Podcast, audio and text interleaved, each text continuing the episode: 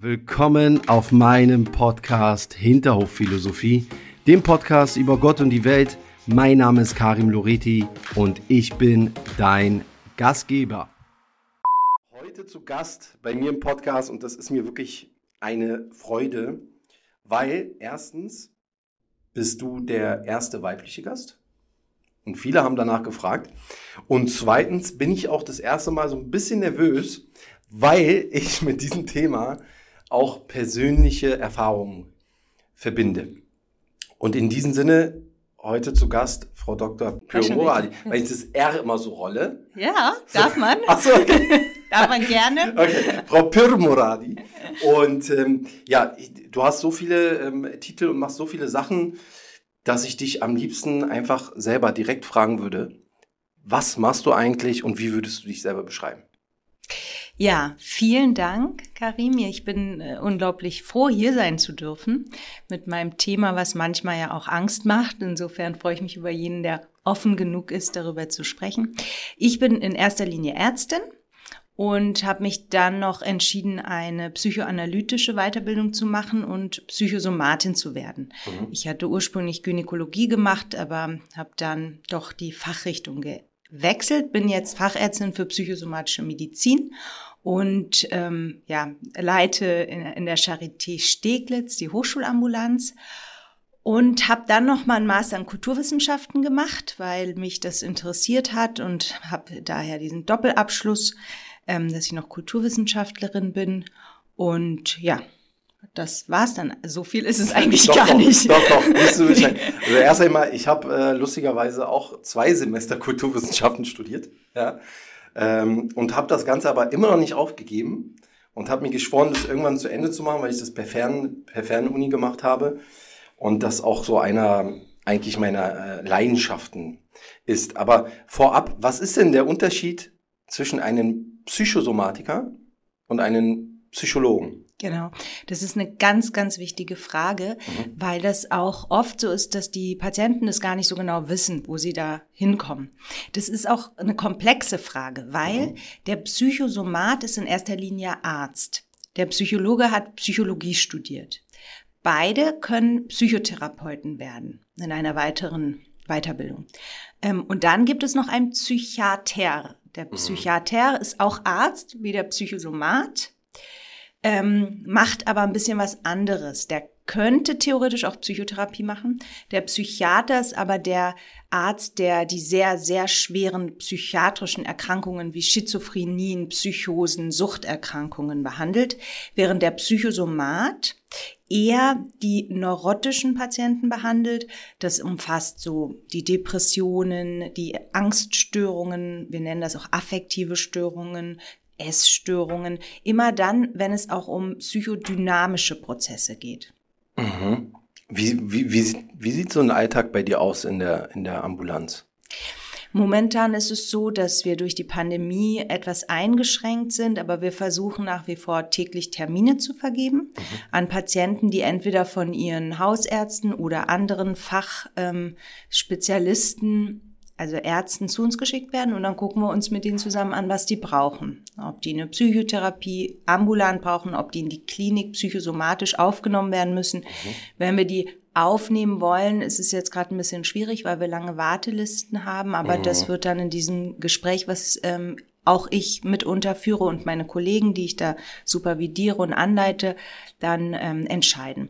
Und parallel äh, gehört aber auch zu meinen Aufgaben, dass ich im Haus in, bei den anderen Spezialgebieten wie der Neurochirurgie oder der Gastroenterologie immer dann gerufen werde, wenn die Kollegen denken, dass es auch noch äh, etwas anderes geben könnte als mhm. die rein somatischen Befunde. Und warum, warum kommen Leute dann in die Ambulanz? Also ich stelle mir das so vor, gibt ja auch, man kann ja auch ganz normal einen Termin nehmen, woanders beim Arzt oder so. Genau.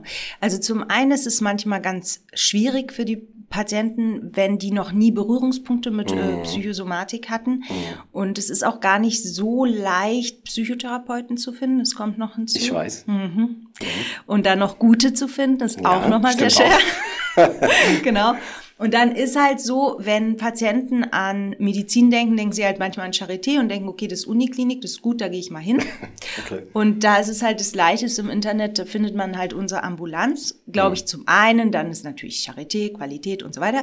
Ähm, zum anderen birgt es aber auch eine große Gefahr, weil mhm. häufig kommen auch Patienten mit so einem Spezialanspruch, das ist ja die Charité, sie machen mich sicher gesund, ja. Und das ist dann ein bisschen mhm. enttäuschend, weil das klappt natürlich weder bei uns noch an einer anderen Klinik. Und ich habe auch sehr, sehr lange in Theodor Wenzelwerk in Zehlendorf gearbeitet, das ist eine andere psychosomatische Klinik und da habe ich im Wesentlichen was ganz ähnliches gemacht. Da hieß es Vorgespräche und da haben wir das auch so gemacht und letztlich ist es, glaube ich, nicht so wichtig, in welcher Klinik du sitzt, aber wichtig ist, dass die Patienten auch oder die Menschen, die denken, ähm, das würde mich mal interessieren, ein Stück mhm. weit mehr über mich zu verstehen. Mhm. Ähm, sich irgendwo hinwenden können. Und das ist unter anderem unsere Ambulanz. Warum ist es so unglaublich schwer, bei euch einen Termin zu bekommen? Also ich habe die Erfahrung selbst gemacht. Ähm, wie, das, das, also deswegen ist mir diese Folge auch so unglaublich wichtig, weil ich A, den Leuten so ein bisschen die Angst nehmen möchte. B, glaube ich, auch ganz viele gar nicht wissen, dass ihr Ansprechpartner wahrscheinlich ein Psychosomat wäre oder Psychosomatiker wäre. Und ähm, auch so ein bisschen Transparenz da reinzubringen, weil ich habe wirklich am Anfang gar nichts gecheckt. Also ich wusste nicht, okay, wie, wie kriegt man überhaupt so einen Termin? So, brauche ich eine Überweisung?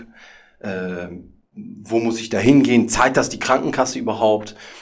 Und interessanterweise hat mich Frau Dr. Sarah Nasa, mhm. die wir eben auch noch ja. getroffen haben, auf diese Idee gebracht. Ja. So, weil bei mir war das immer so, ich hatte immer unglaubliche Rückenschmerzen. Mhm. Jahrelang und auch ähm, unterschiedliche Stärken, teilweise so stark, dass ich mich nicht bewegen konnte. Und ich war dann bei zigtausend Orthopäden, zigtausend Sachen haben wir ausprobiert, von Akupunktur über Physiotherapie und dann so diese Standardaussagen immer, ja, Sie müssen mehr Sport machen, Sie müssen dies machen. Dann habe ich mir gedacht, gut, ich habe jahrelang Fußball gespielt, ich bin jetzt nicht mehr durchtrainiert, okay, aber wenn man jahrelang Fußball gespielt hat, dann kennt man auch irgendwann seinen Körper. So, dann weiß man, okay, sind das jetzt wirklich Sachen, so äh, ernsthafte Sachen, weil ich mich verletzt habe? Und irgendwie kamen diese Schmerzen immer wieder. Und dann hat mir Frau Dr. Sarah Nasser mal empfohlen, ey, geh doch mal zum Psychosomatiker. Da habe ich gesagt, hä, was soll ich denn da? So, ich, es, mir geht's doch eigentlich gut. So. Und dann ging es nämlich los, erstmal einen Termin zu finden. Und das war krass. So, dann habe ich gesagt, okay, das müssen irgendwelche VIP-Ärzte sein. weil das so irgendwie unfassbar schwierig war. Also erstmal überhaupt Psychosomatiker zu finden und dann noch einen Termin zu finden. Mhm. Wo, woran liegt das? Mhm. Also erstmal würde ich sagen, ähm, toll, dass die Beziehung zu Frau Nasser so, Frau Dr. Nasser so gut ist und dass sie das auch gleich gesehen hat, ja. weil das ist nicht selbstverständlich, aber das ist auch notwendig. Also eine gute Beziehung, in der der andere dich sieht und die mhm. hat was gesehen, was wichtig ist. Wenn es gut läuft, sieht das auch der Hausarzt, Krass. war bei dir aber nicht der Fall. Mhm. Also warum ist es so schwer, ist die Frage. Ich glaube, dass ähm, es das Psychosom die die Psychosomatik ist ein junges Fach. Mhm. Man muss noch mal klarstellen, aus der Vergangenheit, aus der Historie heraus waren alle Ärzte Psychosomaten. Wir kennen die traditionell chinesische Medizin, wir kennen die mhm. orientalische Medizin. Es ging immer um ganzheitliche Behandlungsansätze. Mittlerweile ist aber die Medizin so weit, dass wir so kleinschrittige Untersuchungen machen können mhm. und so extremes Fachwissen haben, dass ein Mensch dieses ganze Wissen kaum mehr vereinen kann. Und dann passiert leider manchmal das, was eigentlich niemals passieren darf. Mhm. Aber es gibt einen Spezialisten, der sich dann eben nur um deine Bandscheibe kümmert. Ja, ja. Und dieser Spezialist vergisst dann aber vielleicht auch zu gucken, wie ist denn der Lebensstil. Und dann hat sich aus einer Bewegung heraus nach dem Zweiten Weltkrieg quasi auch noch mal mehr entwickelt diese Idee, wir brauchen ein biopsychosoziales Konzept. Und, mhm. so, und die Psychosomatik hat dann angefangen, ähm, sich so ein bisschen extra zu entwickeln, wobei die ersten Psychosomatiker immer gesagt haben, die Psychosomatik darf kein eigenes Fach werden. Sie gehört in die Kardiologie, sie gehört in die innere Medizin. Okay. Ne? Sie muss, jeder Arzt ist Psychosomatiker, weil jeder Arzt sollte mit dir sprechen, dich untersuchen. Ja, ja du guckst schon so, das genau, das ist das Problem. Das ist ein groß, ich glaube, das ist sogar ein großes ja. Problem, weil ähm, als ich dann meinem Orthopäden gesagt habe, ey, wie wär's mal mit so einer Überweisung zum Psychosomatiker, da hat er mich erstmal angeguckt, so. Und dann hatte ich so das Gefühl, hm, anscheinend ist das hier nicht so üblich. Und wie gesagt, ich, ich will jetzt nicht sagen, dass ich jeden Orthopäden Berlins kenne, aber ich kenne schon viele mittlerweile. Und ähm, das, ich fand es das krass, dass ich so, wenn, wenn ich jetzt nicht darauf hingewiesen worden wäre, durch, durch, durch meine Umgebung, ich weiß nicht, ob mich ein Orthopäde jemals dann überwiesen hätte. Warum? Ja, genau, das ist so ein bisschen das Problem. Die Ärzte selbst bedenken das nicht mehr. Mhm. Ich habe den Eindruck auch, wenn ich zu den Konsilen gerufen werde in der mhm. Klinik, dann sind die Ärzte immer so ganz mit der Psychosomatik ganz respektvoll, aber auch so ein bisschen ängstlich und so, ähm, als könnten die gewisse Fragen gar nicht stellen. Ja, wo ich immer denke, naja, aber ihr seid ja auch Ärzte, ne? Ihr könnt auch fragen nach Suizid, ganz offen. Haben Sie schon mal daran gedacht, sich das Leben zu nehmen? Aber da gibt es so eine Krass. Angst. Ja, ja. Gibt's so eine Angst. Und dann denke ich mir auch so, na ja, vielleicht hat es auch so ein bisschen was mit der Politik zu tun, wenn in Berlin halt nur noch 1-0er-Kandidaten Medizin studieren können, die sehr ähm, zielorientiert sind und eben sehr gute Abschlüsse haben und gute Noten und ähm, super gut alle Nerven und Muskeln auswendig lernen können, was sie auch brauchen. Wir müssen sehr gut geschult sein als Ärzte. Aber ob dann vielleicht auch so ein bisschen was verloren geht, nämlich die Idee, dass du ähm, dem Menschen immer als Ganzes sehen musst und begegnen musst. Mhm. Und bei uns in der Psychosomatik ist es halt so, dass wir sehr genau darauf achten, wie ist denn der Erstkontakt? Wie ist denn früher vor der Pandemie der Händedruck? Ähm, wie ist der angezogen? Ja, Echt? Wir, beur wir beurteilen nicht, aber wir bewerten. Wir beschreiben zum Beispiel im Befund sportlich gekleidet oder altersentsprechend gekleidet. Gut zu wissen. Ja, also wenn es um Psychosomaten geht, macht keinen Quatsch, ja. zieh, zieh ich nächstes Mal meinen Anzug an. Ja, die muss ja gar nicht sein, das würde auch auffallen, ne? Ja. Dann könnte jemand sagen, es ist ein Narzisst oder so. Aber mhm. ich, was ich meine, ist, dass man ein Gefühl hat, das Gefühl, was Frau Dr. Nasser vielleicht hatte, ja, in mhm. dem Moment. Oder, und der Orthopäde hatte es nicht, weil er spezialisiert ist auf Schneiden und den Bewegungsapparat irgendwie beurteilen. Und du hast Glück, wenn ein Orthopäde dich untersucht hat und wirklich mal angefasst angefasst hat, weil ähm, es waren ja. ja auch nicht mehr alle so. Das stimmt, ja. Und insofern ist es wirklich ein bisschen ein schwieriges Thema. Es nimmt aber immer mehr zu. Okay. Ja, also mein Gefühl ist, dass tatsächlich immer mehr, weil es auch so eine Hilflosigkeit manchmal gibt. Ne? Die, die, der Patient versteht den Arzt nicht, der Arzt versteht den Patienten ja. nicht und dann denkt man, naja, vielleicht kann dem eine Therapie helfen oder so. Aber dann ist das Problem noch nicht gelöst, weil dann geht die Therapeutensuche los. Ne? Das, das ist so ein wichtiges Thema. Das ist, ich hatte letztens äh, eine, eine, eine Sendung geschaut mit Kurt Krömer und ähm, Chess Krömer oder so heißt die Sendung auf RBB. Mhm. Und ähm, er hatte einen Gast, Ströter heißt er, ein Kabarettist auch und äh, Satiriker, Komiker. Und das Thema hat ganz, oder das Gespräch hat ganz locker irgendwie begonnen. Und auf einmal haben sich beide wiedergefunden in so einer Art Beichte, dass beide Depressionen hatten. Mhm. Äh, und Krömer auch unter anderem wirklich äh, in der Klinik war. Und ähm, er schildert das so eindrucksvoll, weil ich mich da auch so irgendwie wiedergesehen habe, weil er irgendwie drei Jahre lang bei jedem Arzt war und gesagt hat, ey, mir geht's nicht gut. Und jeder Arzt hat gesagt, körperlich geht's dir super. So, wir, wir können da, wir können da nichts zu sagen. Und irgendwann kam einer ein Freund von ihnen und hat ihm gesagt, ey, du hast vielleicht eine Depression. Und so ging das dann weiter. Und ich, was ich halt immer noch nicht begreife, ist so im, wir sind im Jahr 2021 und können irgendwie äh, Sonden auf dem Mars schießen. So, warum ist dieses Thema Psyche, habe ich so das Gefühl, immer noch so eine Art Tabu, aber man hat immer so das Gefühl, das ist so Esoterik selbst ich habe mich so wiedergefunden. Und ich bin so ein Typ, der sich schon auch so als spirituell ähm, sieht und vieles so hinterfragt. Aber trotzdem, wenn man dann hört, so Psychosomatiker, Psychologe, dann hat man immer auch vielleicht auch so ein Männerding, so, nee, mir geht's gut. So. Hast du eine, hast du eine Sichtweise dazu oder eine Antwort, so, warum das so ist? Ja, habe ich schon, glaube ich, weil ich mich das auch immer frage, warum es immer, wir nennen es abgewehrt werden muss. Das Thema wird immer abgewehrt. Mhm. Abwehr beschreibt einen Mechanismus, der für unsere Psyche ganz wichtig ist. Und wenn wir heranwachsen, haben wir Unterschied oder durchlaufen wir unterschiedliche Abwehrmechanismen. Das Kind zum Beispiel, das ganz kleine Kind, neigt zur Spaltung. Spaltung bedeutet, das teilt in Gut und Böse. Mhm. Also es gibt wenig Grauzonen, sondern entweder jemand ist gut oder jemand ist schlecht. Oder man, man sagt, der ist böse, der macht mir Angst und der ist gut. Das ist ein Abwehrmechanismus. Oder später dann, wenn wir reifer sind, die Intellektualisierung, dass wir nicht unsere Emotionen Definition benutzen, sondern anfangen es zu erklären und zu sagen, naja, wissenschaftlich ist ja bewiesen und so weiter. Das ist mhm. alles ein Abwehrmechanismus. Und ich glaube, dass ähm, wenn uns Thema Psyche begegnet, dann gibt es oft dieses, diesen Moment, das wäre ich lieber ab.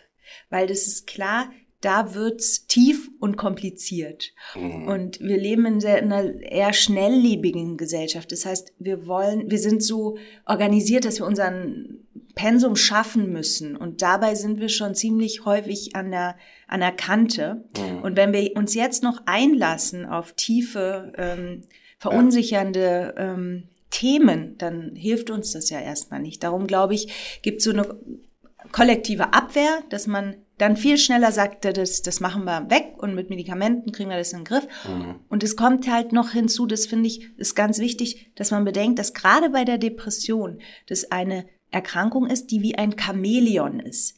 Mhm. Es gibt zwar ähm, ganz klare Kernsymptome und Nebensymptome, die man per Definition nutzen kann, aber eine Depression kann eben auch in einem ganz anderen Mantel kommen. Mhm. Ja, ja. Deswegen ist es manchmal wirklich schwer für die Ärzte, die dann auch noch ihre eigene Abwehr haben. Das ist nämlich die Problematik, wenn du selbst eine Abwehr hast, dann fällt es dir noch schwieriger, mit dem Patienten das Richtige zu finden. Ich finde diesen Begriff Chamäleon sehr interessant. Ja.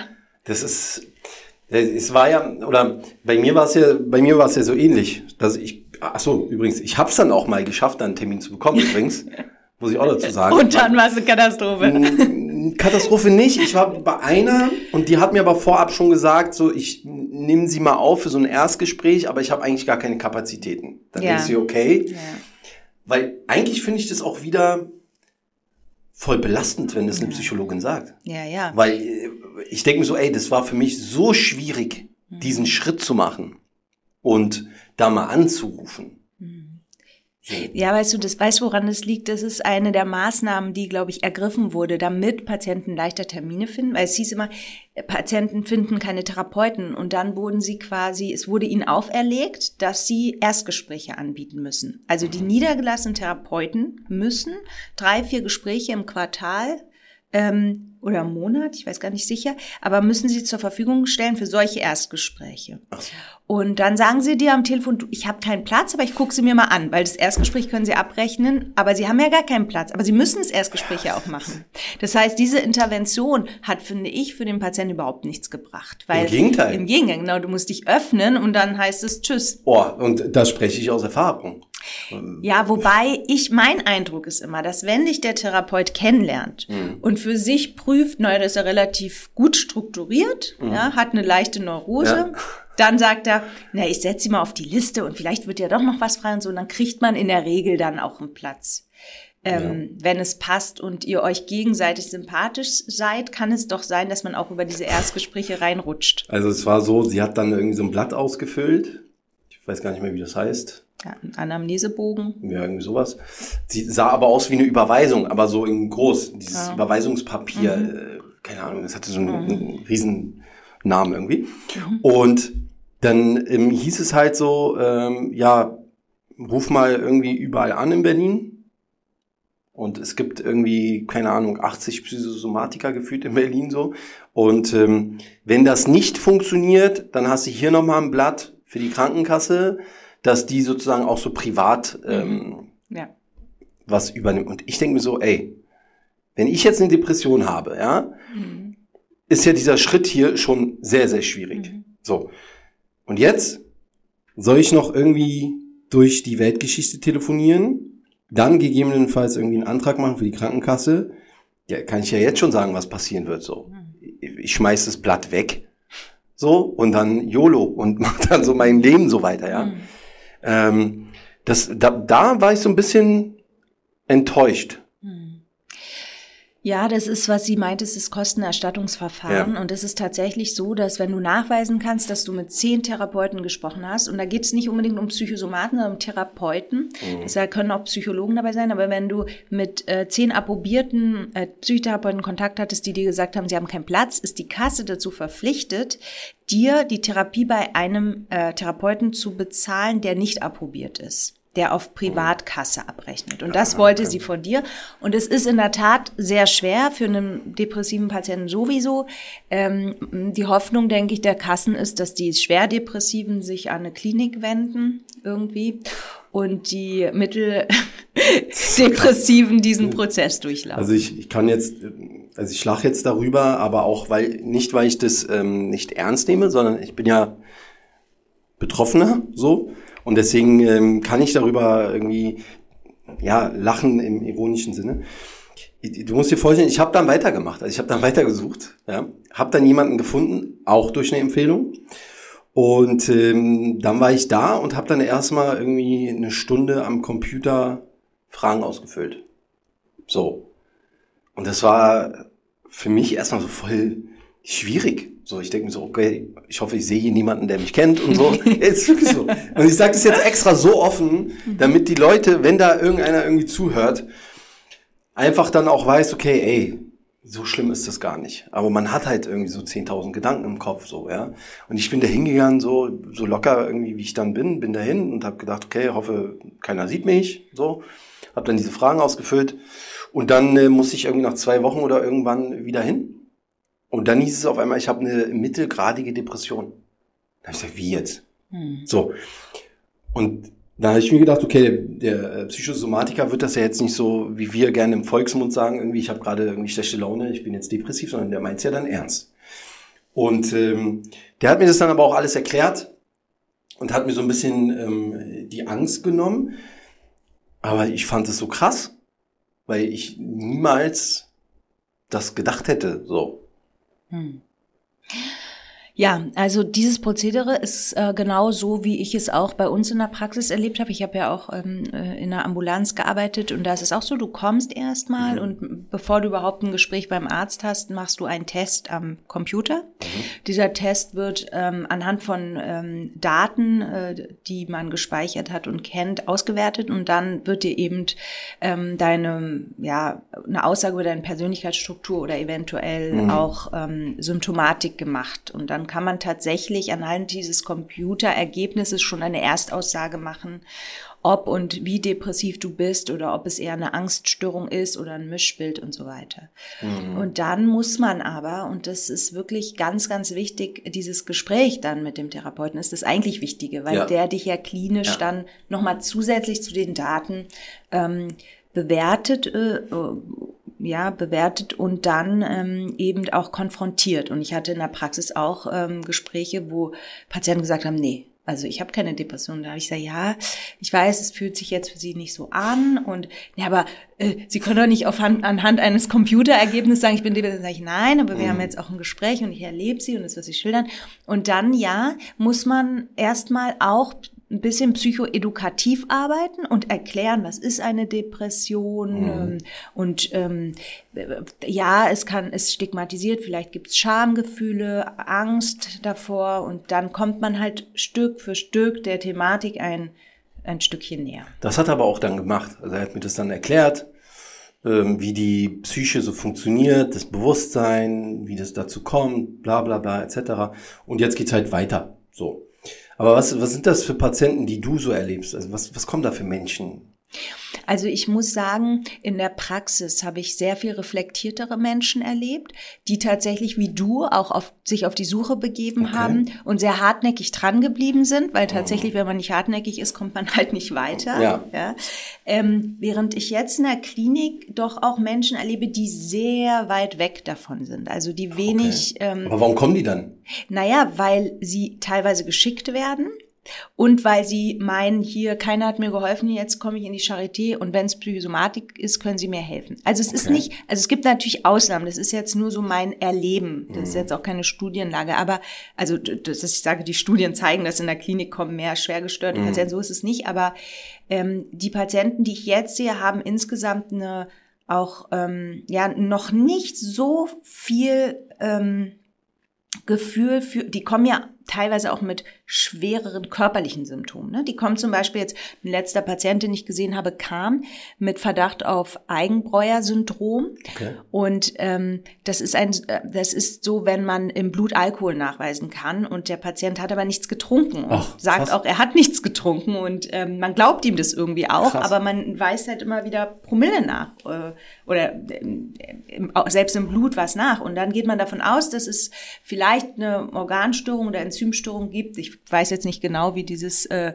Syndrom äh, medizinisch zu erklären ist, aber es kommt eben dazu, dass äh, was zersetzt wird und ein Abbauprodukt ist dann Alkohol, den man nachweisen kann. So. Und ähm, dieser Patient war schon in der Gastroenterologie gewesen, ist abgeklärt worden. Man hat einfach nichts gefunden. Man hat organisch nichts gefunden. Jetzt kommt mhm. er zu uns in die Psychosomatik. Und dann sitzt er dann da und erklärt mir das alles und dann fange ich mit ihm auch nochmal an, ihm zu erklären, dass es halt Zusammenhänge gibt. Er hatte eine sehr stressige Situation mit seiner Frau, die schwanger war, da mussten sie umziehen und so weiter.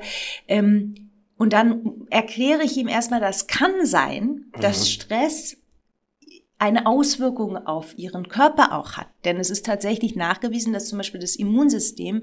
über ähm, die Hypothalamus-Hippocampus äh, Nebennierenachse äh, auslösen kann, dass das Immunsystem anders reagiert. Also Stress hat eine direkte Auswirkung auch auf das Immunsystem durch Hormone. Insofern ähm, kommt es, ist es da häufig so gewesen, dass ich Patienten oder ist es häufig so in der Klinik, dass ich Patienten habe mit somatischen Störungen, die schwerer sind. Die Patienten in der Praxis, die kommen oder kamen oft ähm, so ein bisschen geläutert so sehr schambewusst, ja, weil sie jetzt in eine psychosomatische Praxis reingehen. Mhm. Ist ja so klar, da steht drüber so Psycho. So genau. Ich, äh, ja, in der Klinik, die gehen erstmal rein. Also, die gehen erstmal in die Klinik, ja, können auch in die Dermatologie gehen, ne?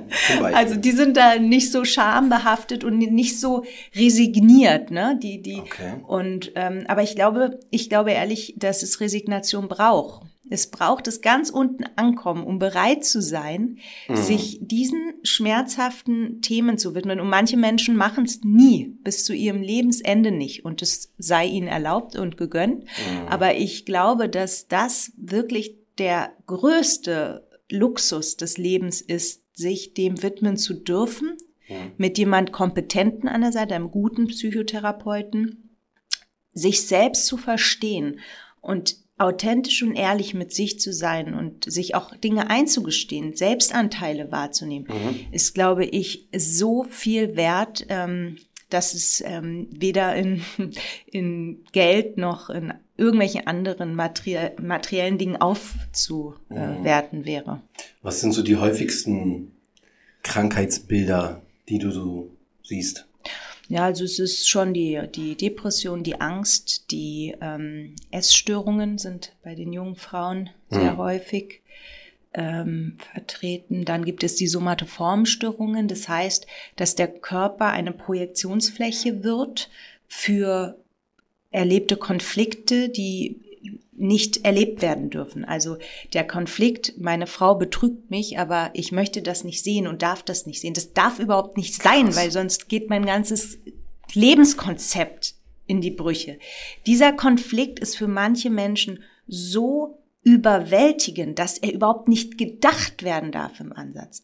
Was passiert dann aber? So viel Anspannung und so viel unbewusste Angst, mhm. die wird erlebt über den Körper. Und es kann tatsächlich sein, dass so jemand dann eine Gastritis bekommt, weil der Säurebasehaushalt im Magen nicht mehr so reguliert werden kann. Darum spricht man im Volksmund ja auch vom, ähm, was sagt man denn, die sagen doch immer ähm, Magen, es, es schlägt mir hm, auf den Magen. Schlägt mir auf den ne? Magen, ja, stimmt, ja. Ähm, da gibt es so ein paar Sprüche tatsächlich, wollte ich immer mal sammeln. Aber hm. tatsächlich kann das passieren. Wenn aber so ein Konflikt so oder, oder du pflegst deine Mutter zu Hause und deine Mutter ist dir das Liebste auf der Welt, aber sie nervt dich halt, ja, ist schon eine demente Frau. Mhm.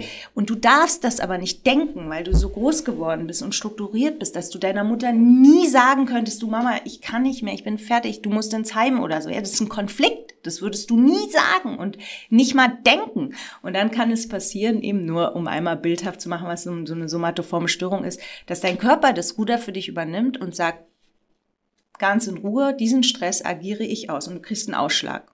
Ja, und der ganze, das ganze Bein wird rot oder so, weil du ein Exanthem hast. Und keiner findet was. Die Dermatologen sagen, wir wissen nicht, wo der Ausschlag herkommt. Keine Wahnsinn. Allergie, nix.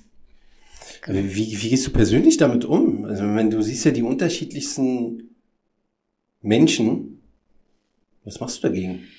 Dagegen, dagegen mache ich erst noch gar nichts, also. es ja schön ist, ich es mir ausgesucht. Ja. ja, aber also ich glaube, das, das Schöne ist, dass man ja ein Interesse für den Menschen hat, wenn man Arzt wird. Mhm. Und das erlebe ich bei meinen Kollegen auch. Das ist einfach wirklich was, ähm, so eine intrinsische Motivation. Es ist schön, in Beziehung zu sein. Es ist schön, Menschen in ihrer Vielfalt zu beobachten und zu verstehen und, und wie sie funktionieren. Das ist schon eine sehr große Motivation für mich.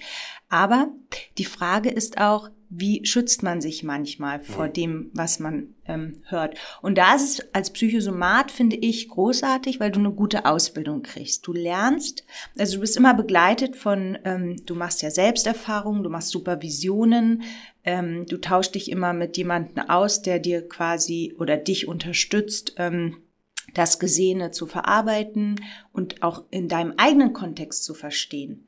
Weil wenn du dich selbst verstanden hast, dann kannst du bei den Patienten auch viel besser eine Grenze ziehen.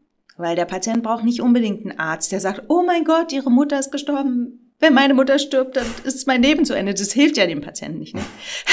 also suboptimal. genau, genau, suboptimal. Das heißt, du musst für dich verstehen, ähm, das wäre für mich auch das Allerschlimmste. Aber jetzt muss ich wie ein Spiegel erstmal nur da sein und ähm, vielleicht auch mal schweigen. So. Geht das so einfach? Ja. Einfach nicht. Ja. Ich glaube, Schweigen ist so das mit schwierigste, auch für mich. Du merkst, ich rede ja gern. Sehr gut, sehr gut. und ich sagte ja anfangs, ich mache ja die psychoanalytische Ausbildung und habe mich schon mehrfach gefragt, äh, bin ich eigentlich der richtige Mensch, um Psychoanalytiker zu werden? Weil die reden ja sehr wenig. Mhm. Aber ich muss sagen, den ersten Psychoanalytiker, den ich gesehen habe, der mich sehr beeindruckt hat, war mein alter Chef ähm, im Theodor-Wenzel-Werk, ähm, der in so einem Patientengespräch in einer Viertelstunde Dinge über den Patienten erfahren hat, wo ich dachte, das ist ja unglaublich. Ne? Der Patient kommt und sagt, ich habe Rückenschmerzen. So. Und in einer Viertelstunde ist der Patient da, so vielleicht wie mit Krömer, dass du gesagt hast, dass die dann bei der Depression waren. Ja, mhm. Das war ein Gespräch, aber anscheinend zwischen Vertrauten, die, ja. die gut miteinander sind. Aber wenn ein Arzt so, solche Vertrautheit schaffen kann in 15 Minuten, dass dann der Patient wirklich da sitzt und weint und sagt, naja, als Kind, meine Großmutter hat nicht akzeptiert, dass ich farbig war und ähm, hat sich für mich geschämt dann Krass. ist es unglaublich beeindruckend. Und, äh, und das können Analytiker und das wollte ich unbedingt auch lernen. Und Kann, machst du das jetzt auch? Ja, ja, mir fehlt leider nur noch die Ärztekammer-Abschlussprüfung. Ach krass. Ähm, genau, aber sonst habe ich jetzt alle Das Fälle heißt, ähm, du könntest jetzt anhand auch meiner Art zu sitzen. genau, könnte ich ganz sehr ablesen. Wenn ich genau. das alles vorher gewusst hätte. ja, krass. Ich ich finde das, ich finde das halt ähm, mega spannend. Und das war aber auch eine Zuschauerfrage. Ähm, einer hatte mir geschrieben, ob Psychologen oder Psychosomatiker und so nicht selber zum Psychologen gehen. Ich glaube, das ist ja so eine, eine typische, typische Frage, glaube ich. Mhm. Ja, genau. Also sie müssen ja. Weißt so. du, und das äh, ist ja auch das Gute, weil es das Stigma ein Stück auflöst. Um Psychosomat zu werden, oder um Psychotherapeut auch zu werden, es kann ja Arzt oder Psychologe sein, musst du selbst ähm, Lehranalysestunden machen. Also wenn ich jetzt Analytikerin werden will, mhm. muss ich mich selbst auf die Couch legen. Um meine eigenen Ängste und ähm, Konflikte ein Stück aufzulösen, damit, wenn mein, meine Patientin kommt rein und die erinnert mich an meine Tante und dann sage ich, um Gottes Willen, Sie sind eine ganz schlechte Frau, weil ich die Erfahrungen meiner Tante, mit meiner Tante auf meinen Patienten projiziere. Und damit das nicht passiert und ich zu jedem Patienten gleich als Spiegel abstinent, sagen wir, begegnen kann, muss ich mich erstmal selbst verstanden haben. Und deswegen müssen wir Selbsterfahrung machen, so heißt es. Und deswegen gehen wir auch in die Supervisionsstunden. Das heißt, wir nehmen unsere Patienten während der Ausbildung mit in die Stunde und in einer Gruppe oder mit unserem erfahrenen Analytiker besprechen wir den Fall. Und dann sagt der Analytiker, na, warum löst denn der Patient das bei Ihnen jetzt aus? Und sagt man, ja, weiß ich nicht, keine Ahnung, na, dann denken Sie mal nach und so. Mhm. Und so entwickelt man, die Ausbildung zur Psychoanalytikerin dauert ähm, zwischen irgendwie fünf und acht Jahre. Was? Man kann auch sehr schnell sein und es in drei machen mit Kredit und so, aber wenn man nicht nebenbei arbeiten muss. Aber es dauert lang, es ist ein langer Prozess. Hm. Ich, ich, irgendwie, wenn ich so Psychoanalytiker äh, höre, muss ich immer so an Profiling denken und sowas. Ja? Irgendwie? So Analytiker, Psychoanalytiker, so. Ich, ich, ich sehe jetzt so gerade ja. irgendwie so ein, weiß ich, so ein Serienmörder. Ja. Und dann sitzt du da und äh, quatsch mit denen. So, haut das hin? Ist das, machen die sowas auch? Können sie machen, aber ich muss sagen, die Realität sieht leider irgendwie sehr anders aus. Also du hast oft auch also in der Psychoanalyse geht es, es geht um eine sehr enge Beziehung. Du musst mhm. dir vorstellen, also ganz kurz muss ich einmal sagen, ja, in Deutschland ist es so, dass die Krankenkasse, weil das hattest du ja auch gefragt, mhm. drei Therapieverfahren zahlt.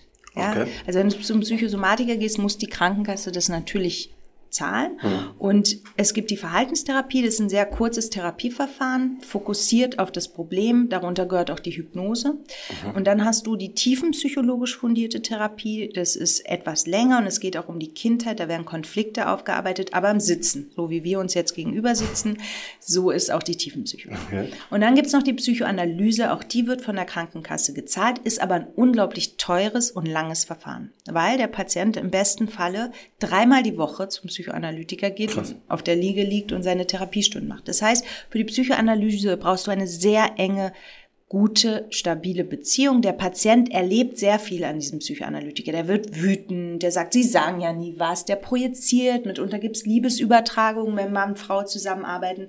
All das muss der Analytiker halten, aushalten und verstehen. Das heißt, wenn du jetzt zum Serienmörder gehst, ist das natürlich eine sehr andere Beziehung. Mhm. Da kann ein Psychoanalytiker hingehen und es ist ja tatsächlich, auch ich bei in diesem Film Hannibal oder so, ja. da ist ja auch die Judy Foster ist ja glaube ich auch Analytiker. Das, jetzt weiß ich, wie ich auf diese so Idee unterwegs, kam, ne? ja. ja. Aber die Realität sieht leider sehr anders aus, denn es kommen ja auch oft Psychologen, die jetzt mitunter Bachelor, Master gemacht haben mhm. oder die verhaltenstherapeutisch ausgerichtet sind.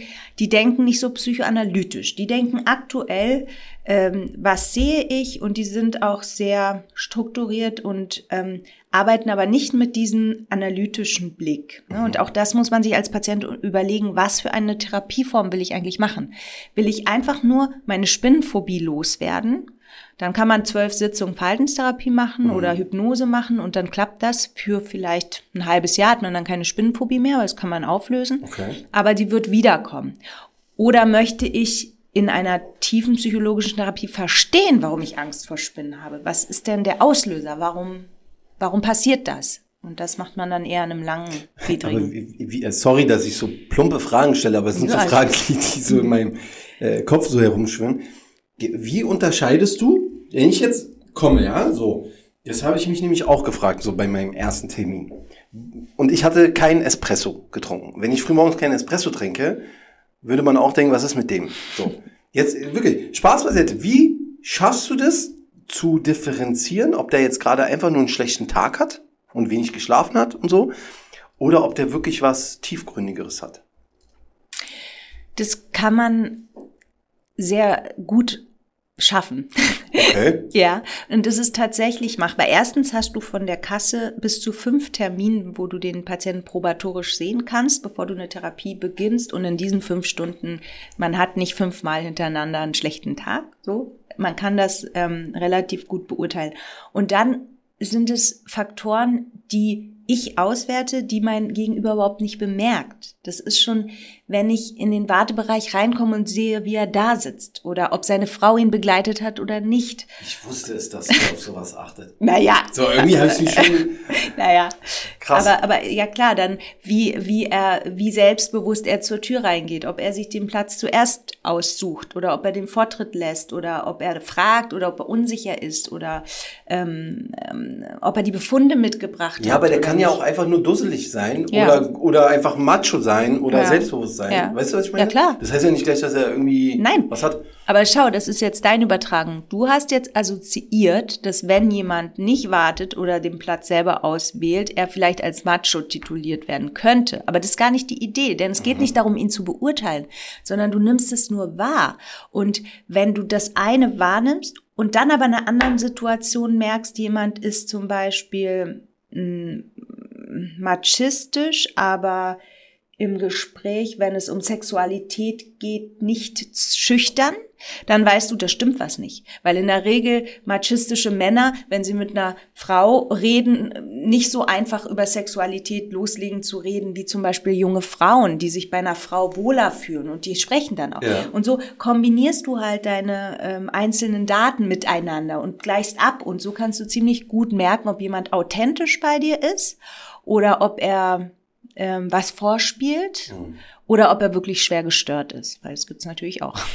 Was, das, das äh, stelle ich mir auf jeden Fall auf jeden Fall krass vor, aber ich denke mir das auch immer so, wie gesagt, also so wie, wie will der wissen, ob ich jetzt wirklich oder andersrum. So, ich, ich so in meiner unter Männerfreunden irgendwie, ne, die sagen ja dann immer so, ach komm, Junge, so, hast jetzt einfach nur schlechte Laune irgendwie, geh mal ein bisschen äh, spazieren, joggen und so, dann wird das schon so. Mhm. So, was, was würdest du denen antworten? Mm, ja, naja, man selber weiß ja, ob es einem hilft. Und äh, wenn man merkt, dass man joggen gegangen ist, also man soll ja nicht im Mann sprechen, wenn ich merke, dass ich joggen gegangen bin und ähm, es mir zwar hilft, aber es nicht ausreichend gut hilft, dann würde ich versuchen, meinem Freund zu sagen, du weißt du, das habe ich probiert, aber das hilft nicht. Und dann wirst du ja merken, ob dein Freund mhm. wirklich tatsächlich interessiert ist, weil es kann ja sein, dass dein Freund ein ähnlich gepoltes Problem hat, sich selber aber überhaupt nicht damit auseinandersetzen mag, sondern lieber laufen geht. Dann ist das seine Art, damit umzugehen und das darf er ja auch. Aber dann ist er der Falsche, um dir diesbezüglich Ratschläge zu geben. Mhm. Das heißt, es ist, es ist halt, oder was ich immer versucht habe zu erklären, ey, wenn du, wenn du irgendwie eine Depression hast oder was auch immer, dann ist es keine momentane, einfach nur schlechte Laune Nee, das ist es definitiv nicht. Das ist eine Krankheit. Das ist eine Krankheit, ja. ja, ich will es hier nochmal in aller Deutlichkeit sagen. Ja. das ist nicht. Äh Und eine ziemlich häufige äh, Krankheit.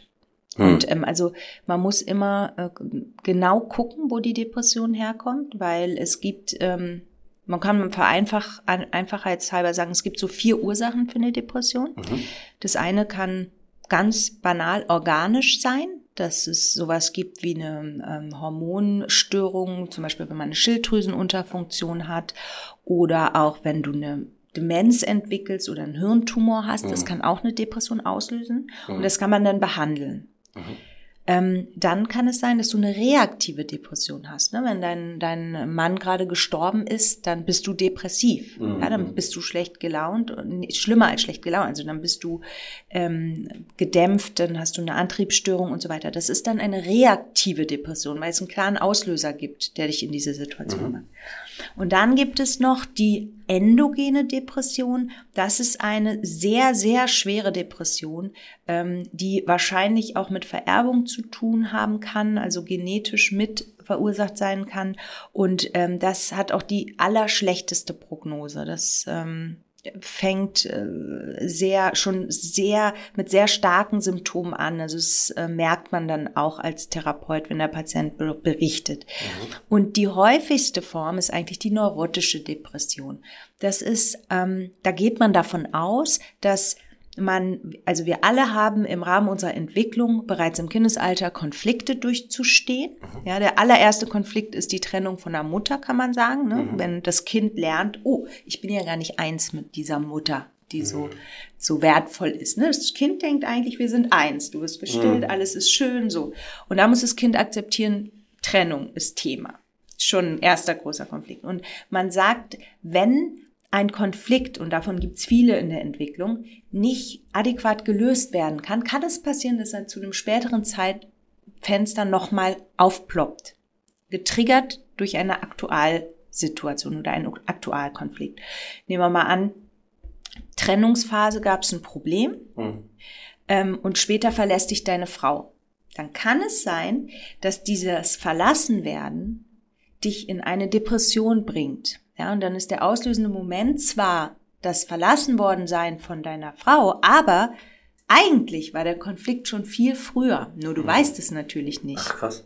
Ja, und dann, ähm, das kann zum Beispiel, ist jetzt ein, ein fiktives Beispiel für einen Auslöser sein, aber nur um die Neurose mal zu verstehen. Wir sind alle ein bisschen neurotisch, ja, weil wir mhm. alle Konflikte hatten und der eine wird äh, mit dem einen Konflikt mehr Probleme gehabt haben und der andere mit dem anderen. Mhm. Und was würdest du sagen, wie, das war auch eine äh, Frage, eine Zuschauerfrage, ähm, wie sollte sich am besten die Familie oder Freunde verhalten, wenn einer depressiv ist? Also es kommt drauf an. Es gibt Depressive, die brauchen Abstand von der Familie, weil die ganze Familienkonstellation äh, mit ursächlich ist. Ja dann finde ich das auch wichtig, wenn es eine schwere depressive Episode ist, dass man tatsächlich darüber nachdenkt, ob man einen äh, stationären Aufenthalt plant in der Psychosomatik oder vielleicht auch eine Reha andenkt, wenn es die Möglichkeit gibt. Ansonsten glaube ich, das klingt so platt, aber ja. wenn man liebevoll ist, auch als Familienmitglied, ähm, kann man so viel nicht falsch machen. Aber liebevoll bedeutet auch, Raum zu geben, mhm. Abstand zu halten, mhm. Grenzen zu respektieren. Ja, Liebe bedeutet nicht ständig zu kochen und das zehnte Mal zu fragen, willst du nicht was essen? Ja, nicht immer, ja? ja. Und das ist für Familien unglaublich schwer, weil natürlich ist es alles liebevoll gemeint, aber manchmal setzt es halt unter Druck, weil gerade dieses diese liebevolle Zuwendung durch die Menschen, die uns am allerwertvollsten sind, macht ja uns auch den Druck, diese nicht enttäuschen zu wollen. Ja, ja, ja, ja. Und dann wird es so schmerzhaft, weil diese Konstellation der Menschen, die uns am wichtigsten sind und am nächsten sind, wird dann zu einer Last. Und deswegen auf die Frage, glaube ich, Familie, ist es wichtig, dass die Familie versteht und signalisiert, wir sind da und mhm. du kannst jederzeit kommen, aber du hast auch deinen Raum, um mhm. selbst zu erspüren, was du brauchst. Was, was machst du mit Patienten, die wirklich ich meine, du wirst ja auch Leute haben, die suizidgefährdet sind, ne? Ja. Wie, wie gehst du damit um? Also rein rechtlich ist ganz klar, dass wenn ein Patient suizidal ist, dass wir ihn nicht behandeln, sondern dass wir ihn in die Psychiatrie weiter hm. ähm, ja, reichen oder sagen ihm, ähm, dass wenn wir uns nicht, wenn ich mich nicht darauf verlassen kann, dass ein Patient sich von Suizidalität distanzieren kann, hm. dann muss ich ihm sagen, ich kann sie überhaupt nicht behandeln. Das heißt, wenn der Patient bei mir ist, dann versuche ich mit ihm einen Antisuizidalitätspakt zu schließen. Krass. Und da kann ich mich auch nur auf mein Gefühl und auf das, was der Patient sagt, ähm, verlassen. Toi, toi, toi ist da noch nie was schiefgegangen. Also Krass. die, aber die Bindung äh, ist, du spürst ja, ne, wie ernst er das meint oder nicht. Und ähm, bei Patienten, die sich wirklich umbringen wollen, wirklich, wirklich umbringen wollen, kannst du auch nichts machen. Also wenn er es verheimlicht und heimlich alles plant und macht und tut, kannst du als Therapeut schwer was machen. Aber ich meine, dass ich da ein gutes Gefühl für habe. Und wenn die tatsächlich Lebensunlustgedanken haben, ist das in Ordnung. Das dürfen sie auch haben. Wenn sie sich von Suizidalität ähm, distanzieren können in meinem Gespräch, dann behandle ich die auch weiter. Wenn es aber akute Suizidalität gibt, wird der Patient in die Psychiatrie überwiesen. Hattest du sowas schon mal? Ja. Ähm, ich hatte die Situation, dass die Patienten mit Suizidalität gewunken haben, so sagen wir immer. Ne? Die sagen okay. dann, ich bin suizidal. Und dann sage ich, okay, aber dann sind sie hier falsch. Dann kann ich jetzt den sozialpsychiatrischen Dienst rufen oder Sie können äh, in die nächste für Sie zuständige Psychiatrie gehen, weil es ist nach Bezirken ähm, mhm. organisiert. Und wenn man suizidal ist, muss die Psychiatrie einen auch nehmen. Ähm, und wenn ich das dann aber gesagt habe, haben die Patienten gesagt, nein, aber wir wollen ja bei Ihnen und so. Ach so. Ne, dann hat man eine Bindung und eine einen Fuß in der Tür und dann mhm. lässt sich das meistens irgendwie regeln. Also die sagen dann wirklich, ich will mir das Leben nehmen. Naja, man muss differenzieren. Natürlich ist es ja auch bei hysterisch strukturierten Patienten sagen oft mal, naja, ich hab, ich kann nicht mehr, ich will nicht mehr, ich habe ich hab keinen Bock mehr und mhm. ich, ich, ich bringe mich jetzt um. Aber das heißt ja noch nicht wirklich, dass, dass sie das auch tun. Also man muss wirklich auch differenzieren, ist es ein appellativer Suizidappell, also ne, eine Ankündigung, mhm. auch um in der Familie was zu erreichen. Weil manche Menschen haben halt eher das Gefühl, sie werden gehört, wenn sie dann auch ähm, so ja. ähm, konsequent werden. Oder ist es tatsächlich, weil, wie gesagt, Menschen, die sich wirklich umbringen wollen, sprechen nicht so viel darüber. Ich habe letztens eine Doku gesehen und korrigiere mich, wenn ich, wenn ich da irgendwie was Falsches im Kopf habe. Ich habe letztens eine Doku gesehen über Depressionen und so. Da gibt es ja verschiedene. Ähm, und in der einen Doku haben die, glaube ich, gesagt, dass jeder zehnte Depressive sich das Leben nimmt. Oder also also ähm, was auf jeden Fall Fakt ist, dass ähm, sich viele Menschen in Deutschland das Leben nehmen. Ja. Und dass Suizid ein ganz großes Thema ist, dass darüber aber kaum gesprochen wird, weil ähm, also wir hatten äh, gerade, wir haben so eine Reihe Blut und Tinte, da geht es immer um Literatur und ähm, Medizin mhm. und da war ein Thema mit meinem Professor aus den Kulturwissenschaften, Professor Macho, ähm, der ein Buch geschrieben hat über Suizid. Das heißt Leben nehmen aus kulturwissenschaftlicher Sicht. Mhm. Und da haben wir über Suizid gesprochen. Und es stimmt, was du sagst, Suizid ist sehr viel häufiger, ähm, als wir das denken. Das klingt immer so, als wäre es so weit weg, aber ähm, da gibt es tatsächlich Statistiken, dass es ähm, jährlich, äh, gerade unter den Patienten oder unter den jung, jüngeren Menschen, ähm, eine sehr hohe Suizidrate gibt, die kaum zu vermuten ist. Ich glaube, darauf sprach mhm. die Dokumentation auch an. Krass. Ja, wenn man dann immer so, gibt ja, es gibt ja so prominente Beispiele, ne? wo man dann sagt, man kann es gar nicht glauben, so, dass der, dass der echt ähm, irgendwie das dann auch gemacht hat. Ich habe letztens ein Interview gesehen von Chester, das war der Leadsänger von Linkin Park. Und ähm, da habe ich mir das letzte Interview von ihm angeschaut. Und eigentlich dieses Interview so perfekt, weil es A, den Menschen zeigt, der ihn interviewt und der mit diesen Signalen, die er so ausgegeben hat, gar nicht umgehen konnte. So, weil er das sehr eindrucksvoll beschrieben hat, wie es ihm geht. So, dass er halt Momente hat, wo er, wo alles super ist. Und im nächsten Moment sagt er dann das und zeigt auf seinen Kopf und sagt dann, das ist eigentlich so das Schlimmste, was ich habe. So, wenn ich alleine bin, ist das das Schlimmste, was ich habe. Und er lacht dann so, der Interview lacht dann so, ne, weil keiner ja, keiner sowas erstmal vermutet, so. Aber das ist dann so schockierend, wenn man das dann sieht und so, wie, wie, gibt es Signale, gibt es irgendwie Warnsignale vielleicht in der Umgebung, wie ich sowas erkennen kann bei jemandem? Ja, die, die gibt es. Also gerade bei diesen stillen, ähm, ja, stille Suizid wollte ich sagen. Was ich damit meine, sind eben die, die nicht so viel drüber sprechen. Mhm. Und für sich planen gibt es gewisse Signale, wie zum Beispiel sozialer Rückzug. Die ziehen sich so mehr auf sich zurück. Dann ähm, die planen ja für sich. Ne? Wie wollen sie ähm, wie wollen sie, dass es weitergeht, wenn sie tot sind? Machen zum Beispiel ein Testament oder so oder ähm, nehmen, nehmen Abschied, ähm, suchen nochmal ähm, Freunde auf oder Bekannte, wo sie meinen, äh, die wollen sie nochmal sehen. All sowas. Aber ich muss wirklich auch nochmal sagen, es ist schwer, wenn jemand das ähm, für sich entschieden hat, dann ist es sehr, sehr schwer. Und das zu ähm, ja, zu spüren, sage ich mal. Hm. Ähm, und, und ich muss auch sagen, in dem in dieser Veranstaltungsreihe, wo Suizid eben unser Thema war, mhm. ging es auch sehr darum, dass der Suizid in unserer Gesellschaft per se als etwas Krankhaftes gedeutet wird.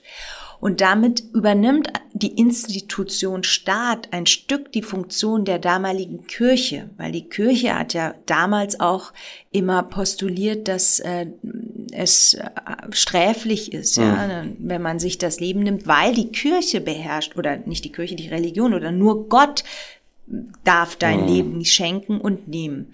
Und ähm, dadurch wird der Suizid aber auch so zu einem Tabuthema. Man darf nicht drüber reden, es macht Angst. Äh, ja. Ich habe vorhin gesagt, die Ärzte trauen sich die Frage mitunter nicht zu. Ne? Ich kann ihn jetzt nicht fragen und so weiter. Und das ist falsch, weil auch der Suizid ist ein Sterbensprozess und überhaupt der Tod gehört in unser Leben. Das ist etwas, was ich sehr bedauerlich finde, dass wir in unserer Gesellschaft immer so große Probleme haben, über unseren Tod nachzudenken. Weil wir werden alle sterben und das ist Teil von dem, was wir verstehen müssen. Und das mhm. ist auch ein Stück vielleicht die Kränkung des Lebens, die wir akzeptieren müssen, weil wir können noch so intelligent, noch so schön, noch so sportlich, noch so ein schnelles Auto, noch so ein tolles Haus, noch so viel Sicherheiten haben. Mhm. Wir werden am Ende sterben. Und das finde ich ist was Wichtiges und der Suizid zumindest auch ein Angebot, dass man darüber in, ins Gespräch kommt und dass man darüber aber auch Ängste ein Stück reduzieren kann. Ne? Und wenn jemand sich offenbart und sagt, ich bin wirklich, ähm, ich habe Angst und manchmal habe ich diese Lebe Lebensüberdrussgedanken, dann gehört er in eine Therapie und ähm, jeder Psychosomat oder Psychotherapeut muss handeln, wenn so jemand bei ihm sitzt. Ja, also man hat noch die Möglichkeit, eine Akuttherapie anzumelden von zwölf Stunden.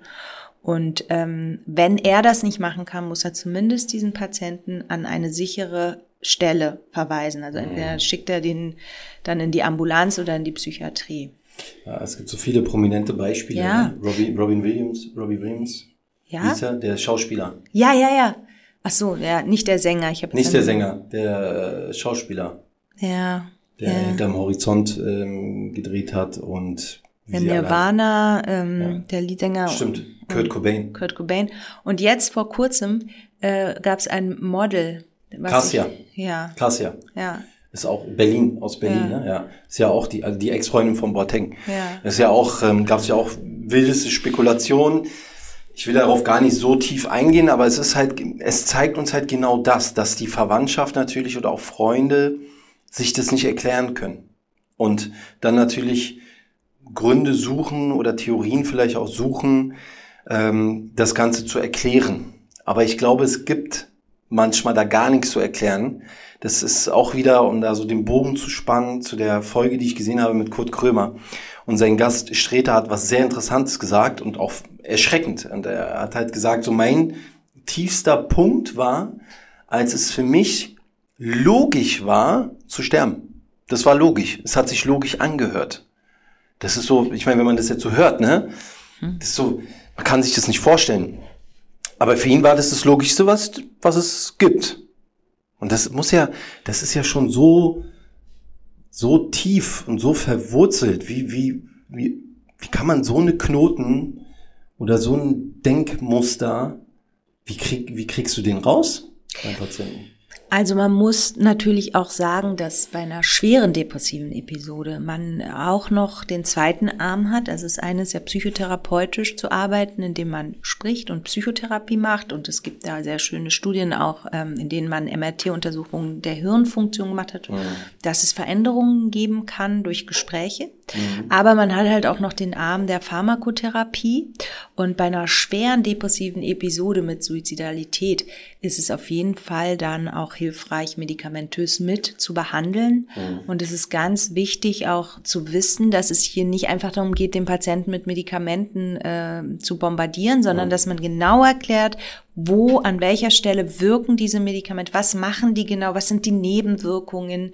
Ähm, ich nenne immer gern das Beispiel, dass ähm, das Medikament, was man gibt, ist das, äh, der Serotonin-Wiederaufnahmehemmer. Mhm. Das ist eine Gruppe SSRIs und ähm, die machen eine Antriebssteigerung, bevor sie die Stimmung aufhellen. Das heißt, wenn man jetzt einem suizidalen Patienten dieses Medikament gibt, ohne eine begleitende Therapie, in der man mit dem Patienten bespricht und sagt, wir sehen uns nächste Woche wieder, wir sehen uns nächste Woche wieder, dann kann dieser Patient durch das Medikament in den Aktivismus getrieben werden, Oh. zu sagen, dann bringe ich mich jetzt mal um, ne? Krass. Weil der ist ja aktiviert, aber die Stimmung ist noch nicht gehoben. Das heißt, man muss sehr genau wissen, was man macht, was man verschreibt, wie man es verschreibt und dass man es halt auch mit dem Patienten bespricht. Aber diese Möglichkeit gibt's natürlich. Und obwohl ich ähm, mich eher zu den Wald- und Wiesenärzten zähle und sehr ungern immer Medikamente verschreibe, mein Mann lacht schon immer so, sagt aber, aber obwohl ich das ungerne mache, ist es natürlich sinnvoll, in so einem Fall bei einer schweren Depression und einer Suizidalität, dass man da mit dem Patienten bespricht, eine medikamentöse Einstellung zu machen. Hattest du schon mal so einen richtigen Härtefall, wo du dann auch das Gefühl hattest, okay, da, ich habe es nicht geschafft, der sich vielleicht dann auch das Leben genommen hat? Oder äh, wo du sagst, okay, Gott sei Dank noch nicht. Ich hatte Ja. noch nie einen Patienten, der sich das Leben genommen hat. Ich hatte aber einen Patienten tatsächlich, der zu mir kam, ähm, initial, der mir auch sehr ans Herz gewachsen war, mit einer Aortendissektion. Also der hatte einen Riss, ganz einfach erklärt, einen Riss der Aorte, der Hauptschlagader. Ja. Und der hatte davon gar nichts mitbekommen. Der ist morgens aufs Fahrrad und dann ist er umgefallen. Okay, Also er wusste nicht, dass da in seinem Körper so ein Aneurysma ist. Ne? Da hatte sich Blut in die Wand des Gefäßes und dann wurde das immer größer wie so ein Luftballon und irgendwann ist es geplatzt. Und wenn die Hauptschlagader platzt, dann läuft das Blut natürlich erstmal in den Körper und das eigentlich sterben die Patienten da sehr schnell. Er hat überlebt, er ist notoperiert worden, mehrfach, weil sie irgendwie äh, nicht, nicht alles so äh, bewerkstelligen konnten beim ersten Mal und ist dann im Anschluss äh, zu mir in die Psychotherapie gekommen. Und dieser Patient hat erst bei mir angefangen, so ein Stück realistisch zu denken und zu fühlen. Also weil das war so ein ganz harter Kerl, der immer gesagt hat, ähm, ja, wenn mir was nicht gepasst hat, dann habe ich den die Fresse gehauen. Also so- der war jetzt nicht so, also der war nicht so flapsig, wie ich das jetzt gesagt habe, Ja. aber der war so, ah, wenn mir was nicht passt. So. Ja, so so früher mal so ein Punk auch gewesen, so, Okay, ja. okay. Und dann haben wir so sehr viel erarbeitet und auch so mal geguckt, wo sind denn ein bisschen, wo sind denn diese, die, die Gefühle, wo sind die Emotionen? Ne? Der hatte auch ähm, letztlich keine Familie, und hatte einen Adopt wie so ein Adoptivkind aus einer Beziehung, ähm, Mhm. die er mal hatte. Und da war dieses Kind auch sein Kind quasi geworden, aber hatte nie wirklich eine lange Beziehung gehalten und so. Und in dieser Therapie wurde das alles zum Thema. Und irgendwann hatte ich das Gefühl, der wird gar nicht besser. Wir machen ja Okay. dann immer in den, ähm, alle drei Monate gucken wir uns das nochmal in der Testpsychometrie an. Und tatsächlich ist der durch unsere Arbeit, für die er sehr dankbar war, ähm, eher trauriger geworden und depressiver geworden, weil erst durch diesen Einschnitt dieser großen Operation und diesen lebensbedrohlichen Situation hat er irgendwie angefangen, sich selbst ein Stück besser zu verstehen. Und als er sich verstanden hat, hat war er erschrocken und traurig. Und das muss man erstmal verkraften, weil er hatte sein ganzes Leben lang so ziemlich ne, stabil und gut gelebt. Und dann passiert sowas. Und dann ähm, habe ich gesagt, ähm, ich würde sie gerne in eine, in eine Klinik überweisen, damit die auch noch mal gucken, weil er halt auch durch diese Operationen und sein Herz ähm, Medikamente genommen hat und da muss man vorsichtig sein mit der antidepressiven Medikation, auch mit der Einstellung. Und dann habe ich mir gewünscht, dass er an eine Klinik angebunden wird damals. Und das war so ein Fall, wo ich denke, na ja, pff, hast du dem jetzt geholfen? Ich wollte es gerade sagen, dann lass ihn doch in seiner Traumwelt so, weißt Ja, du? So, ja, warum ja. muss man, muss man immer über alles reden? Ich, sag, ich bin eh so ein Typ, ich sag ja immer so Nähe durch Distanz, so. Das ist so meine, ja. ich weiß, ich bin halt nicht so der Quatscher-Typ, Ja. so privat. Ja, ja. Hier, ja, so, ja. Du machst es hier und so. hier und dann ist aber auch gut. Und ansonsten bin ich halt keiner, der dann irgendwie Freunde anruft und sagt, ey, ich hatte heute so einen scheiß Tag und äh, äh, äh. Naja, nee, muss man nicht. Man muss nicht über alles reden. Ich bin Ja. da auch echt ein Freund von. Wenn jemand nicht will, dann, dann soll er nicht drüber reden. Das Ja. stimmt. Aber er wollte, er irgendwas in ihm wollte verstehen. Und ähm, Mhm. ihm, er war dann auch in der Klinik und ihm ging es dann auch, ähm, als er wiederkam, besser. Die haben ihn in der Klinik witzigerweise nicht medikamentös eingestellt. Ich habe auch mit der Ärztin in der Klinik gesprochen, die meinte halt, ihm ging es sehr gut in diesem Setting. Im klinischen Bereich ist halt viel engmaschiger. Du hast jeden Tag irgendeine Therapie Ja, und so. ja. Ne? Und darunter ging es ihm dann besser. Und dann ist er entlassen worden und kam dann wieder zurück zu mir und da habe ich ihn deutlich stabiler erlebt. Insofern war das dann auch ein guter Ausgang, ähm, ihn so zu sehen. Aber ähm, ja, man muss nicht über alles reden. Und ich finde auch, dass jeder Mensch das für sich entscheiden muss, ob er das will oder nicht. Aber wenn du zum Beispiel den Impuls hättest, es war halt ein Scheißtag und ja. ich könnte jetzt auch einen Freund anrufen, mache ich aber nicht, weil ich eigentlich keinen Bock habe zu reden, ja. dann, dann nimm doch ein Buch und schreib was rein oder hör dir einen Song an, ja. der das in dir frei macht oder berührt. Weil was ich schon glaube, ist, wir müssen nicht drüber sprechen, aber wir sollten es ein Stück kanalisieren.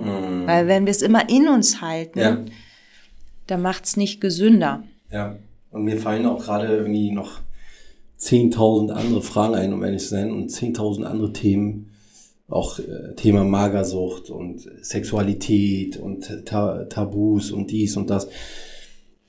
Und ähm, ja, und vor allen Dingen Post-Covid, habe ich das, habe ich das richtig gesagt? Damit äh, bist du auch gerade irgendwie involviert. Was, was, was ist da los? Was ist das Thema? Ja, also es gibt so ein ähm, tatsächlich Long-Covid-Syndrom, mhm. ähm, was noch nicht ganz klar definiert ist, aber man hat festgestellt, dass viele Patienten, die eine Erstinfektion, ähm, Corona-Erstinfektion hatten, Langzeitfolgen haben. Das mhm. heißt, dass es auch nach drei, vier Monaten, nachdem die Infektion schon lange abgeheilt ist, nicht unbedingt zu dem Zustand zurückkommt, wo, wo sie vor der Infektion standen. Und diesen Zustand nennt man dann Long-Covid und der geht einher mit neurologischen Problemen äh, wie ähm, Konzentrationsstörungen, aber auch Antriebslosigkeit, was ja auch in der Psychosomatik Thema ist, Kraftlosigkeit. Manche haben so, sagen immer, ich habe so einen schwammigen Kopf. Ähm, so. Und diese Patienten werden bei uns an der Charité neurologisch häufig, äh, wir haben eine neurologische Ambulanz äh, für Post-Covid-Patienten, ähm, gesehen und die werden auch manchmal dann kardiologisch vorgestellt. Und wenn nichts gefunden wird, dann kommen die zu uns in die Psychosomatik, mhm. wo ich sie jetzt mittlerweile seit circa zwölf Wochen äh, immer wieder in einer Gruppentherapie behandle. Parallel haben wir so ein Konzept gemacht, dass sie auch noch ein erlebnisorientiertes Therapieverfahren haben, so dass die erstmal ein bisschen eine Idee von Psychosomatik bekommen und äh, wie der Körper funktioniert, weil mein Eindruck ist, dass ähm, Post-Covid ähnlich wie auch andere Erkrankungen, die so ein bisschen mit mit dem Zeitgeist auch kommen, wie zum Beispiel das Burnout. Das mhm. war ja auch eine Diagnose, die ging so durch die Decke. Ja. Viele Menschen hatten plötzlich Burnout. Ja. Oder auch das Chronic Fatigue Syndrom, was so ein bisschen auch aus den USA rübergeschwappt ist, wo sehr viel mehr Forschung damit gemacht wird, dass Menschen diese Zustände haben und ähm, eigentlich aber es auch darum geht, sich ein Stück weit zu verstehen und zu schützen, weil diese Post-Covid-Patienten haben halt den Anspruch, auch nach der in, in, äh, ähm, Infektion weiterzumachen wie vorher. Und es geht halt nicht. Und da ist so ein ganz Widerwille, das auch zu akzeptieren, was ich erstmal verstehen kann. Ne? Mhm. Man will ja nichts aufgeben. Aber das ist eben dann auch ganz gut psychoedukativ besprechbar, dass es eben wahrscheinlich nicht mehr so werden wird wie vorher und die Wissenschaft momentan auch nicht so genau weiß, woran es genau liegt. Also wirklich, ne, das ist eine neue Erscheinung, die wir jetzt, die du jetzt sozusagen dir auch anschaust und äh, versuchst zu behandeln. Genau. Das ist ja, ich meine, das ist ja auch, glaube ich, so ein Punkt, gut, dass du das auch so ähm, ansprichst, was, was wir gerade gar nicht alle auf dem Schirm haben. Ne? Wir sehen nur halt das Virus. Wir sehen nur irgendwie so das Krankheitsbild, versuchen uns davor zu schützen, aber es noch 10.000 andere Faktoren äh, drumherum gibt, die uns dann auch irgendwie krank machen. Ne? Ja, ich kann nur Danke sagen, dass du so offen, ehrlich und vor allen Dingen auch ähm, gelacht hast. Finde ja, ich, das ist, weil ich finde es so unglaublich wichtig, weil dieses Thema ja wie gesagt, so negativ irgendwie erscheint und man halt auch sieht, okay, ey, es ist alles gut, so. Man kann darüber reden, man kann auch darüber lachen. Es ist kein, kein Tabuthema. Yeah. Und das, ähm, glaube ich, ist halt so, so wichtig und ja, es gibt noch so viele andere Themen eigentlich, worüber ich gerne reden würde, aber vielleicht wäre das mal ein Anlass für eine zweite Episode mit dir. Und ähm, die Zuhörer da draußen sind auf jeden Fall jetzt mal so ein bisschen äh, gefragt. Und ähm, wenn ihr euch eine zweite Folge wünscht, schreibt mir gerne ähm, auf Instagram. Ähm, ja, teilt diese Episode Weil ich glaube, das ähm, war sehr, sehr wichtig heute. Und danke dir, dass du da warst. Ja, danke auch dir. Ich würde auch abschließend ähm, nochmal mich wirklich bedanken für den Raum, den ich bekommen habe, weil ich glaube, dass es wichtig ist und genau teilt es, damit die Leute vielleicht auch ihre Ängste verlieren und ähm, sehen, dass es eine unglaubliche Ressource und Möglichkeit ist, sich mit dem Thema auseinanderzusetzen. Vielen Dank. Danke dir.